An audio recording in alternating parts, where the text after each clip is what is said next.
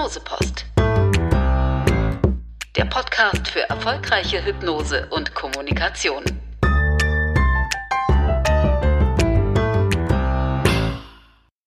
Herzlich willkommen zur zweiten Ausgabe der Hypnosepost. Mein Name ist Marc Schmidt. Ich bin wieder zu Gast bei Entrance. Genauer gesagt bei Theresa und Uwe. Heute wollen wir uns mit der Frage beschäftigen, ist Hypnose überhaupt etwas für mich? Über Hypnose wird ja eine ganze Menge Unsinn erzählt, vor allen Dingen von Menschen mit fundiertem Halbwissen. Fangen wir doch mal systematisch an. Wie würdet ihr Hypnose definieren? Als vollkommen natürlichen, lebendigen Prozess, der äh, zum Leben dazugehört, und zwar vom ersten Moment, äh, in dem wir das Licht der Welt erblicken. Und aus wissenschaftlicher Sicht, wie würde man da Hypnose definieren? Äh, nehmen wir mal die Abkürzung und schauen uns an, was wir äh, über die Funktionsweise unseres Gehirns wissen, beziehungsweise was wir da beschreiben können. Und ein recht altes Verfahren ist das Gehirnenzephalogramm oder auch EEG, mit dem man Hirnwellen messen kann.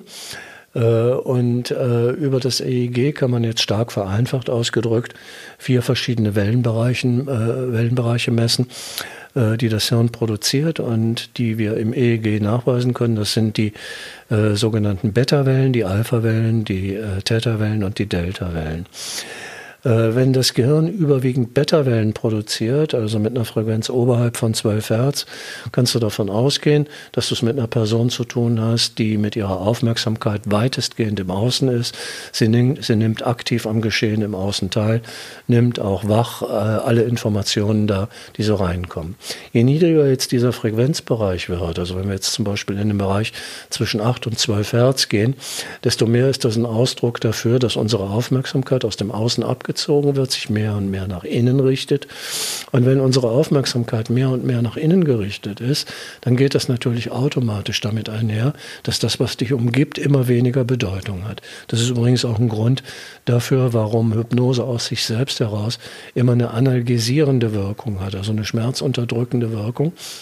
Äh, denn wenn du mit deiner Aufmerksamkeit nicht beim Schmerz bist, sondern woanders, dann nimmst du ihn nicht mehr so deutlich wahr. Äh, je niedriger jetzt diese Frequenz wird, desto mehr kommen wir in den Bereich rein, in dem die Aufmerksamkeit aus dem Außen mehr oder weniger ganz abgezogen wird. Also wenn das Gehirn überwiegend Frequenzen im Bereich zwischen 4 und 7 Hertz spricht, das ist ein Frequenzbereich, den können wir zum Beispiel messen bei Patienten, die schlafen äh, und bei denen wir noch diese REM-Bewegung, also diese Rapid Eye Movements hinter geschlossenen Augen sehen können. Das heißt, die Patienten träumen im Schlaf. Äh, diese Wellenlänge können wir auch messen bei Patienten, die in äh, einigermaßen stabilen Trance sind. Da ist die Aufmerksamkeit so sehr nach innen gekehrt, äh, dass die Patienten letztendlich überhaupt kein oder relativ wenig Interesse an dem haben, was sie umgibt. Das ist zum Beispiel der Effekt, den wir in der medizinischen Hypnose nutzen, um Schmerzen, um, um, um Schmerzempfindungen abzumildern. Äh, je mehr äh, jemand in schönen, angenehmen inneren Welten unterwegs ist, meinetwegen in der Erinnerung an einen schönen Urlaub oder durch den Aufenthalt an seinem Kraftort, desto weniger interessiert ihn, was im Außen passiert. Und die Rückmeldung, die man dann hinterher kriegt, ist, naja, äh, ich habe schon mitgekriegt, dass Sie da was gemacht haben, aber da, wo ich gedanklich war, da war es so schön, das hat mich dann nicht weiter interessiert. Wenn jetzt diese Wellenbereiche noch tiefer werden, also wir in den Frequenzbereich unterhalb von 4 Hertz kommen, dann sprechen wir von sogenannten Delta-Wellen. Die messen wir bei Menschen, die im absoluten Tiefschlaf sind. Das ist ein traumloser Form, ist die traumlose Form des Schlafes. Wir haben jede Nacht mehrere solche Phasen, die dienen nur noch der körperlichen Regeneration. Äh, der ganze Verdauungstrakt zum Beispiel läuft auf Hochtouren, aber unser Bewusstsein ist vollkommen abgeschaltet. Und ähnliches kann man auch äh, bei Patienten in absoluten Tieftrancen äh, bemerken. Die sind so weit weg, die kriegen von dem, was im Außen stattfindet, so gut wie gar nichts mehr mit.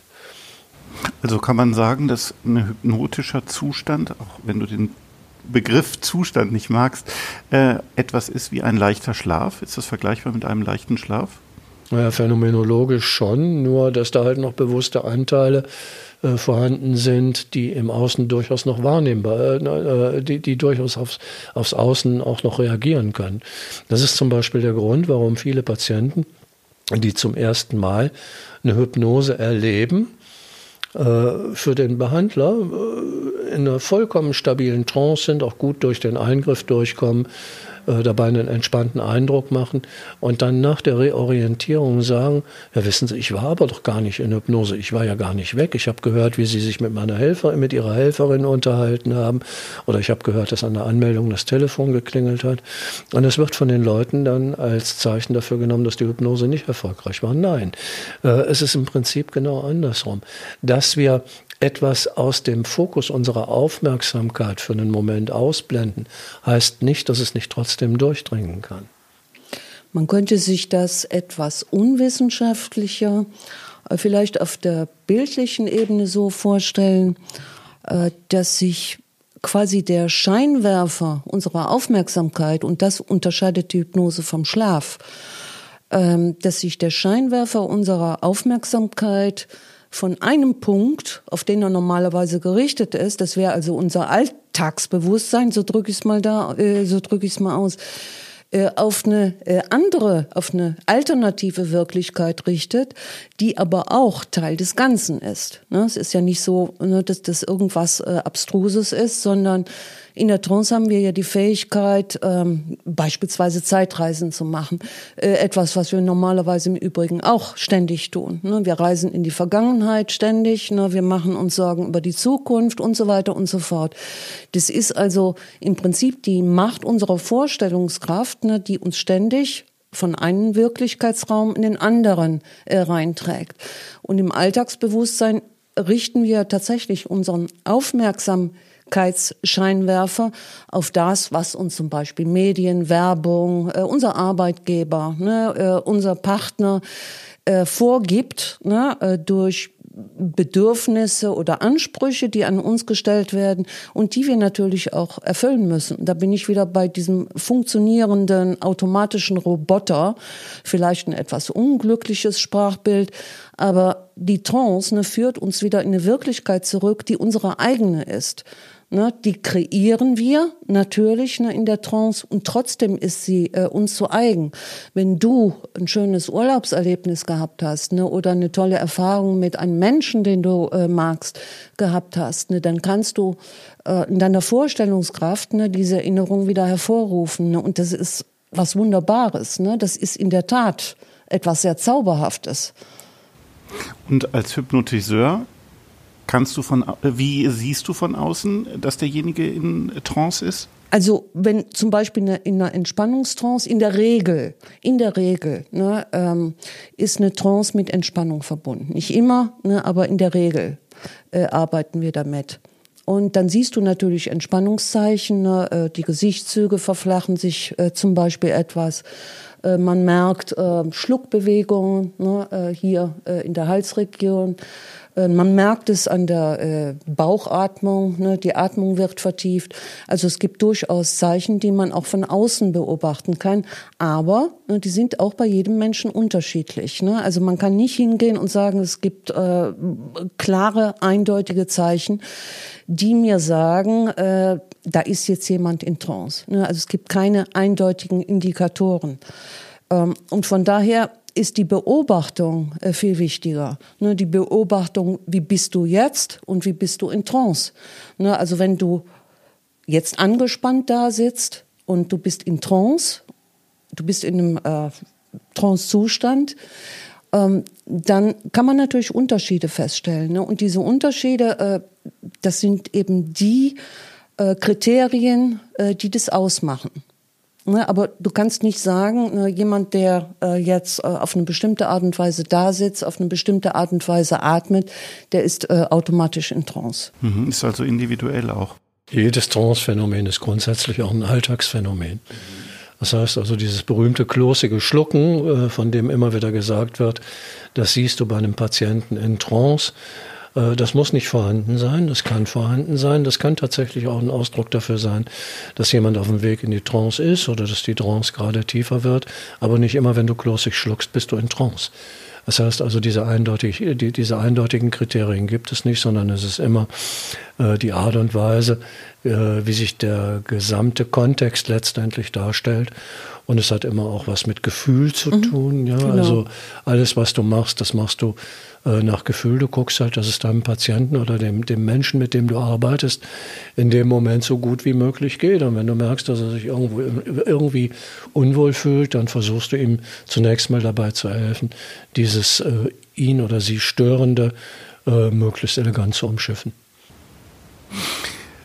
Ich kenne Menschen, die sind überzeugt, dass bei ihnen Hypnose nicht funktioniert und nicht wirkt. Wie begegnet ihr solchen Skeptikern? Naja, wenn jemand überzeugt ist, dass Hypnose bei ihm nicht wirkt, dann wird genau das seine Realität werden. Hypnose wird bei ihm nicht wirken. Äh, so einfach ist es letztendlich. Wir sind letztendlich Schöpfer unserer eigenen Realität. So etwas wie eine allgemeine Realität gibt es nicht. Äh, die ist jedenfalls für uns nicht erkennbar. Und wenn jemand in dieser Überzeugung ist, ja, dann kann ich mit ihm auch nicht hypnotisch arbeiten. Es gibt einen Kabarettisten, ich weiß jetzt nicht mehr, wer es war, der hat mal äh, folgenden Satz geprägt, der hat mir sehr gut gefallen. Er hat gesagt, wer sich ans Fest erinnern kann, hat es nicht erlebt. Und das ist genau das, worum es geht. Wenn jemand, äh, wenn ich mit jemandem hypnotisch arbeiten soll und der sitzt die ganze Zeit da und analysiert im Kopf, was ich ihm jetzt gerade äh, als Erlebensmöglichkeit vorschlage, dann sitzt er möglich, möglicherweise da, hat die Augen geschlossen und denkt, naja, der sagt jetzt, meine Arme werden schwer oder meine Beine fühlen sich anders an. Ich spüre aber nichts. Ja, natürlich spürt er nichts dergleichen, weil er sich nicht auf den Prozess einlässt. Und wenn, äh, wenn jemand sich nicht auf den Prozess einlassen will, dann kann natürlich auch die Hypnose nicht funktionieren. Ich kann nicht für meine Patienten in Trance gehen, das müssen die selbst machen.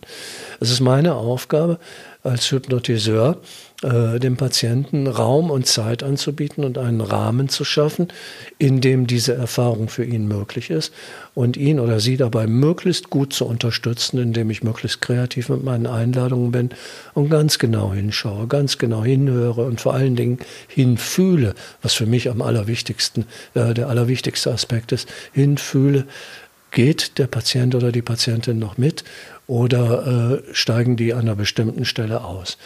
Und wenn ich merke, irgendetwas funktioniert, dann mache ich mehr davon. Wenn ich merke, etwas funktioniert nicht, mache ich sofort was anderes. Das heißt, richtig resistent gegen Hypnose ist niemand. Das ist eigentlich mehr oder weniger eine bewusste Entscheidung.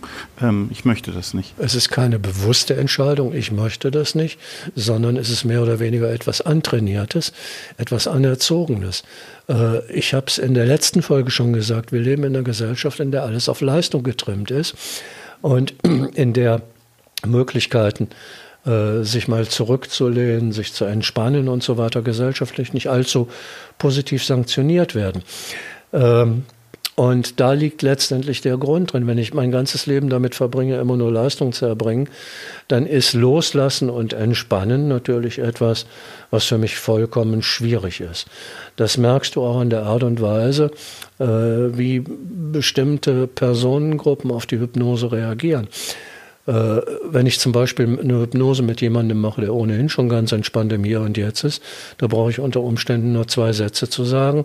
Und dieser Mensch nutzt, nutzt die Chance, um sich in sich zurückzuziehen. Wenn ich hingegen eine alleinerziehende berufstätige Mutter mit zwei Kindern vor mir habe, äh, deren äh, äh Alltag so aussieht, dass die von morgens bis spät in die Nacht hinein eigentlich nur arbeitet, äh, und ich sage äh, zu der Frau, jetzt schließen Sie mal Ihre Augen und entspannen die sich. Dann macht die die Augen wieder auf und sagt, das kann ich nicht. Ja?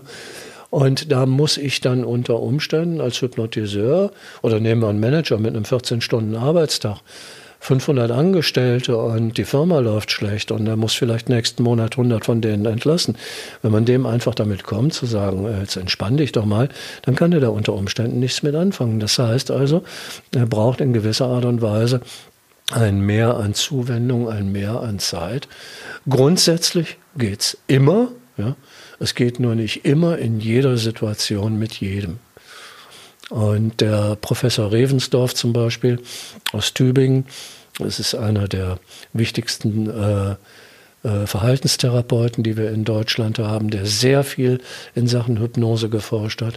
Der hat das mal äh, in einem Interview so ausgedrückt, ungefähr 70 Prozent äh, der Menschen erreicht man leicht, relativ leicht mit Hypnose, die restlichen 30 Prozent schwer. Aber grundsätzlich ist es möglich, jeden zu erreichen. Es ist nur die Frage, ob es sich bei jedem lohnt. Weil eben jeder Mensch von Geburt an die Fähigkeit mitbringt, in Trance zu gehen. Also ist grundsätzlich auch jeder Mensch hypnotisierbar. Ne, deine Frage war natürlich etwas anders. Ne, deine Frage zielte darauf äh, ab, äh, bin ich hypnosefähig oder ist es was für mich? Und da ist natürlich auch äh, dieses Vorgespräch, ne, also das, das äh, prähypnotische Gespräch, nennen wir das in Hypnosprech, ist natürlich auch ein Teil der Aufklärung, die unheimlich wichtig ist, um äh, zum einen ähm, Ängste abzubauen, äh, zum anderen falsche Erwartungen äh, wieder äh, auf, äh, auf ein Level zu bringen, äh, um äh, kommen ja manchmal äh, Leute, ne, du hast es in der Rauchentwöhnung ne, oder äh, Leute, die äh, Gewicht äh, reduzieren wollen, äh, die abnehmen wollen, die haben die Erwartungshaltung, sie gehen dann zu einem Hypnotiseur oder zu einer Hypnotiseurin, die pflanzt ihnen sozusagen einen Teil äh, ihrer äh, Verhaltens, äh, ihres ihres äh, schädlichen Verhalten, äh, ihres schädlichen Verhaltens äh, holt es irgendwie raus aus dem Gehirn und pflanzt dir äh, eine neue Verhaltensweise ein. Äh, so funktioniert das natürlich nicht. Ne? Da wären wir ja wieder beim Machtthema und das wäre ja auch eine entsetzliche Vorstellung, wenn irgendjemand ne, unser Gehirn manipulieren äh, könnte.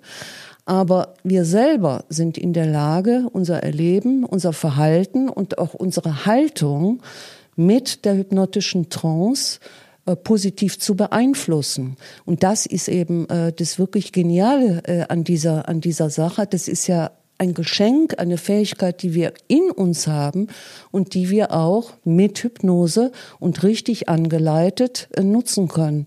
Wobei das natürlich auch immer äh, von der Beziehungsstruktur äh, der beiden, äh, die da beteiligt sind, abhängt. Wenn du als Hypnotiseur kein Vertrauen in die hypnotischen Fähigkeiten deines Probanden, äh, deines Klienten, deines Patienten hast, dann ist es ein Knackpunkt. Wenn der kein Vertrauen in deine hypnotischen Fähigkeiten hat oder überhaupt ne, Schwierigkeiten hat, ne, zu dir eine vertrauensvolle Beziehung aufzubauen, dann ist das ein Knackpunkt. Na, aber grundsätzlich, und das sage ich jedem, ne, der mir diese Frage stellt. Ne, grundsätzlich ist jeder Mensch hypnotisierbar, weil diese Fähigkeit von Geburt aus uns mitgegeben wird. Da hast du gerade einen sehr spannenden Punkt äh, angesprochen.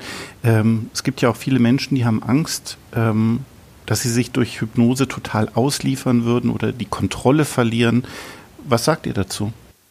Ja, sie liefern sich an sich selbst aus. Äh, die einzige, äh, der einzige Kontrollverlust, den du erleben kannst, das ist, der, äh, das ist ein Kontrollverlust in Bezug auf dich selber. Im Prinzip müsste man es aber andersrum formulieren. Hypnose bewirkt letztendlich keinen Kontrollverlust, sondern einen Kontrollgewinn. Und die einzige Macht, die du durch Hypnose erzielen kannst, die hat nicht der Hypnotiseur, sondern die hat der Hypnotisant, sprich der Patient oder die Patientin die in gewisser Weise lernen, mit sich selber besser umzugehen, also sich selber besser zu managen. Einer der Vorläufer äh, der Hypnose im europäischen Raum war äh, Coué, Francis Coué. Äh, ich meine, er hieß Francis, ich weiß es jetzt gar nicht. Äh, der ein Buch geschrieben hat, Die Kunst der Selbstbemeisterung und der mit positiven Suggestionen gearbeitet hat. Alles sehr einfach strukturiert. Aber äh, genau darum geht es. Äh, darum ist es ihm gegangen. Selbstbemeisterung. Nicht die Kunst, andere zu bemeistern, sondern Selbstbemeisterung. Und das ist letztendlich auch das, was in jedem hypnotischen Prozess äh, äh auf die eine oder andere Art und Weise seinen Ausdruck findet. Ja, da geht es natürlich auch wieder äh, um äh, einen Autonomiegewinn ne, den du da erzielst.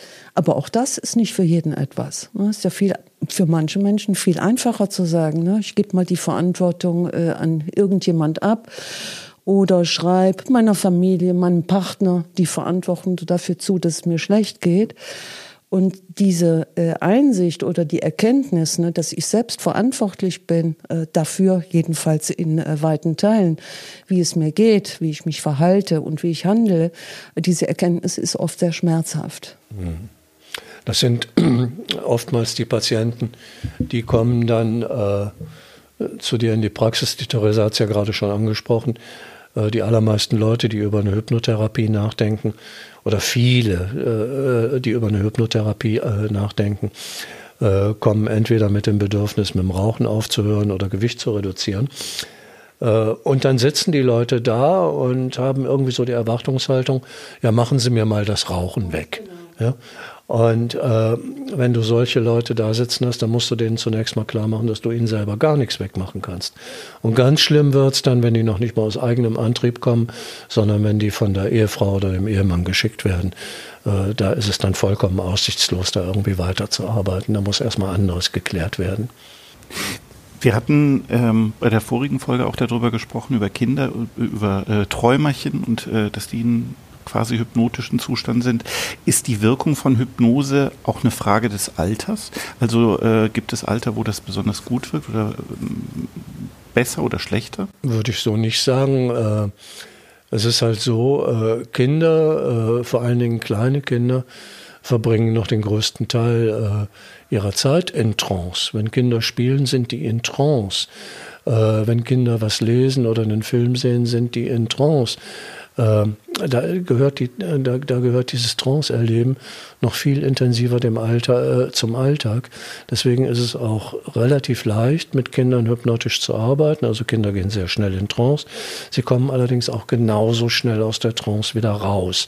Das heißt also, die Arbeit mit Kindern ist eine sehr aktive, lustige, spielerische Arbeit während die bei Erwachsenen schon viel mehr an, an Einfühlungsvermögen verlangt und äh, äh, an, an Eingehen auf den Patienten erstmal den Raum dafür schaffen, dass er überhaupt mal dazu bereit ist, loszulassen, was bei Kindern noch vollkommen selbstverständlich ist. Das heißt aber nicht, dass Erwachsene jetzt schwerer zu hypnotisieren sind als Kinder. In unseren Kursen erleben wir das in der Regel immer so, äh, da wird natürlich auch Kinderhypnose unterrichtet und es gibt, äh, die Teilnehmer spalten sich regelmäßig auf in zwei Gruppen. Die einen sagen, ja, jetzt wo ich das mit der Kinderhypnose gelernt habe, macht es mir richtig Spaß und jetzt fange ich an und jetzt wende ich das in der Praxis an. Und die anderen sagen, nein, mit Kindern, das kann ich gar nicht. Aber die Erwachsenenhypnose, das ist das, was mir, was mir Spaß macht und was mich interessiert. Also es ist vom, vom Vorgehen her schon sehr, sehr unterschiedlich.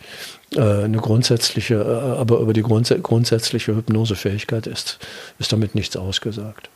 Es ist lediglich ein anderer Ist-Zustand, äh, mit dem du es zu tun hast, wenn du mit Kindern arbeitest oder mit Erwachsenen. Ja, und natürlich haben die Kinder auch noch nicht diese äh, Verstandesfilter, ne, die wir ja, also ich sag ja, hab's eben schon mal gesagt, ne, diese Scheren im Kopf, die wir uns ja selber immer auferlegen. Und das ist bei Kindern nicht so. Und äh, das macht die Arbeit mit Kindern. Mir macht die Arbeit mit Kindern. Ich habe nicht allzu viele, aber wenn sie da sind, mir macht das einen unglaublichen Spaß, ne, weil äh, Kinder noch unheimlich fantasievoll äh, die Welt sehen und in sich selbst auch eine unheimliche, fantastische äh, Lösungen finden, äh, wo du bei Erwachsenen manchmal schon äh, etwas länger brauchst, ne, äh, um eben diese Filter ne, äh, erstmal zu umgehen.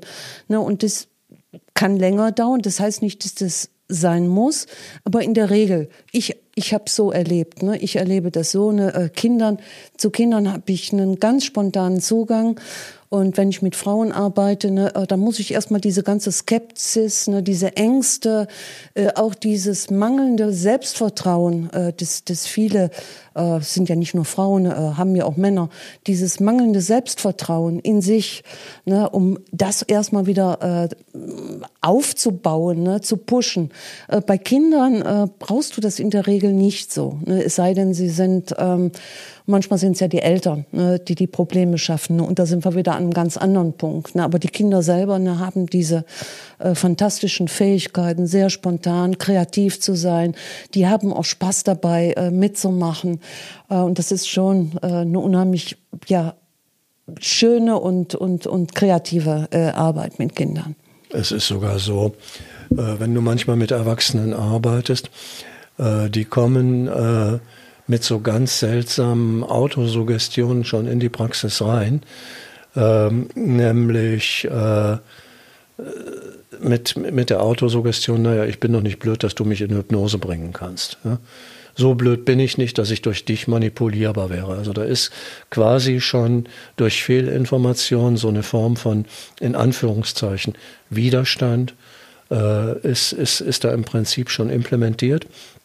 Und äh, der äh, trifft aber überhaupt nicht zu. Das genaue Gegenteil ist der Fall. Die Leute, die am leichtesten in Trance gehen, das sind Menschen, die über eine relativ hohe Intelligenz verfügen, äh, das vor allen Dingen auch emotionale Intelligenz verfügen. Das sind Menschen, die sehr kreativ sind, die ein gutes Vorstellungsvermögen, äh, äh, Vorstellungsvermögen haben. Die neugierig haben. Ja, äh, genau, neugierig, neugierig sind. sind. Das muss auch nicht unbedingt ein bildliches Vorstellungsvermögen mhm. sein. Ich zum Beispiel, wenn ich in einer Trance, und ich gehe gerne in Trance, wenn ich mal irgendwann innere Bilder kriege, dann weiß ich, ich bin absolut tief weg, ja, weil ich sonst einfach nichts sehe in der Trance. Für mich spielt sich das alles überwiegend auf dem kinästhetischen, auf der kinästhetischen Ebene ab. Also was ich damit sagen will, ist genau die äh, Voraussetzungen äh, sind hilfreich in Bezug auf Hypnose, äh, von, äh, die, die die wenigsten erwarten würden. Umgekehrt wird es eher schwierig, wenn du das, wenn, wenn du es mit Menschen zu tun hast, der, die zum Beispiel äh, Intelligenz gemindert sind, stark Intelligenz gemindert sind, und du fängst mit denen an, hypnotisch zu arbeiten, dann gucken die dich möglicherweise an und sagen, hä? Weil die gar nicht verstehen, was du, was du eigentlich von ihnen willst. Also das ist dann, das ist dann eher kontraproduktiv. Es gibt noch einen Personenkreis, der recht schwer zu erreichen ist oder vergleichsweise schwer zu erreichen ist. Das sind äh, äh, Menschen, die autistisch definiert sind. Äh, die sind deshalb schwer zu erreichen, weil es, äh, da, ist nicht die Hypnose der eigentliche Knackpunkt, sondern der Beziehungsaufbau ist da die Schwierigkeit. Solche Leute lassen äußerst ungern jemanden an sich ran. Und da musst du erstmal sehr viel Zeit in den Beziehungsaufbau investieren, bevor du eigentlich mit deiner eigentlichen Arbeit beginnen kannst. Wie ist das, was würdet ihr empfehlen, wenn jetzt jemand, äh, ich sag mal, auch vielleicht durch den Podcast neugierig geworden ist auf das Thema und würde sich gerne mal äh, dem widmen und das mal ausprobieren? Äh, wie sollte der da rangehen? Also wie findet der äh, beispielsweise einen Therapeuten?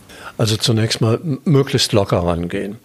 Äh, äh, und, und nichts erzwingen wollen. Das wäre zum Beispiel der erste Punkt. Der zweite Punkt ist, wenn du dir den Markt anguckst, der, den es mittlerweile unter dem Oberbegriff Hypnose gibt. Das ist ja zum Teil grottenschlecht und grauenhaft, was sich da so alles tummelt. Jeder ehemalige Postbote, dem sein Job lang, lang, langweilig geworden ist, macht ja heute irgendwie so ein, so nimmt an einem Workshop teil und wird dann Heiler oder Hypnotiseur. Und das ist natürlich alles nicht sonderlich seriös.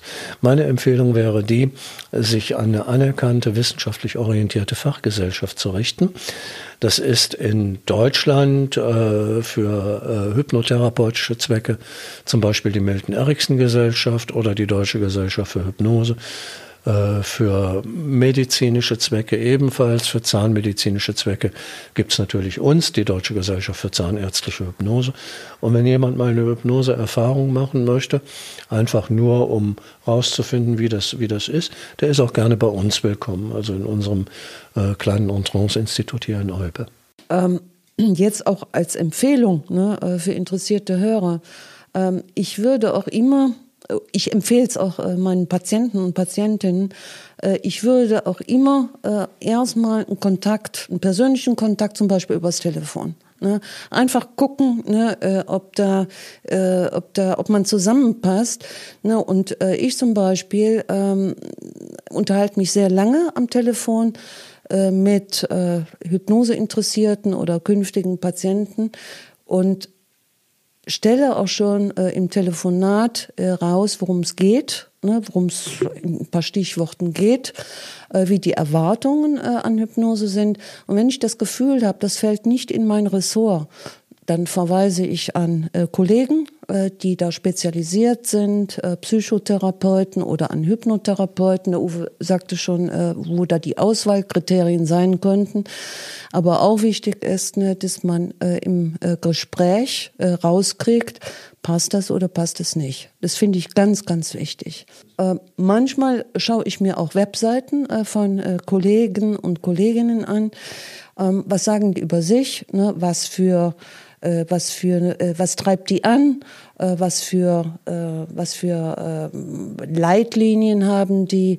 Ähm, da finde ich schon sehr viel, ne, so, so gespürmäßig, finde ich schon raus, ja, das könnte was sein. Und dann empfehle ich dann auch, ne, rufen Sie da, rufen Sie bitte da an äh, bei dem Kollegen oder bei der Kollegin und versuchen Sie ein persönliches Gespräch am Telefon zu führen. Das klappt nicht immer, aber das ist eine Erfahrung, die ähm, oder ein Tipp, den ich ganz gerne weitergebe. Und man hüte sich vor sogenannten Alleskönnern. Also wer behauptet, in jedem Fachgebiet äh, mit der Hypnose gut und erfolgreich zu sein, der lügt. Das ist eine äh, klipp und klare Aussage. Ich habe mittlerweile schon so viele Webseiten von sogenannten Hypnotiseuren gesehen, äh, die da alles Mögliche anbieten, bis hin zur Traumatherapie, dass ich mich äh, oftmals gefragt habe, inwieweit das nicht als Körperverletzung zu werten ist. Also in der Beziehung wäre ich schon ein bisschen vorsichtig. Wie gesagt, man ist äh, auf der relativ sicheren Seite, wenn man sich an die seriösen wissenschaftlich, äh, an den seriösen wissenschaftlich orientierten Gesellschaften orientiert. Und wäre das auch äh, ein Ansprechpartner für ähm, beispielsweise Mediziner, die das äh, als, also die sozusagen äh, die Hypnose-Ausbildung beginnen möchten? Ja, unbedingt. Unbedingt. Also äh, wenn du eine Hypnose-Ausbildung machen willst, gerade wenn du in verantwortlicher Art und Weise mit, mit anderen Menschen arbeitest, und das tut ja jeder, der irgendwie im Medizinbetrieb äh, äh, tätig ist, dann ist es wichtig, dass du eine wirklich gute Ausbildung hast und dass dir äh, vor allen Dingen dieser ganze Größenwahn, äh, der äh, auf manchen Webseiten ja äh, zu beobachten ist, dass dir diese ganze, dieser ganze Größenwahn von vornherein mal ausgeredet wird. Also äh, gerade für die ist es eine Empfehlung, sich an seriöse Verbände zu äh, äh, wenden. Und äh, da gibt es einen ganz einfachen Trick, den man äh, in Deutschland äh, machen kann. Man gibt nämlich einfach auf der, in der Suchleiste seines, äh, seiner Suchmaschine ein www.hypnose.de. Das ist ein Portal, äh, auf dem man mit, äh, den, mit, mit, dem größten Teil der wissenschaftlich orientierten Hypnoseverbände sofort in Kontakt ist und da kann man sich dann weiter informieren. Sehr schön. Ähm, vielen Dank, liebe Theresa, vielen Dank, lieber Uwe, für das vielen Gespräch. Dank, lieber Marc. Vielen Dank, lieber Marc. Schön, dass du hier bist. Gerne und vielen Dank fürs Zuhören und ich sage bis zum nächsten Mal.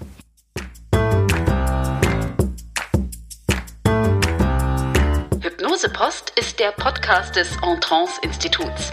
Produktion Fresh Info. Weitere Informationen und die Show Notes auf hypnosepost.de.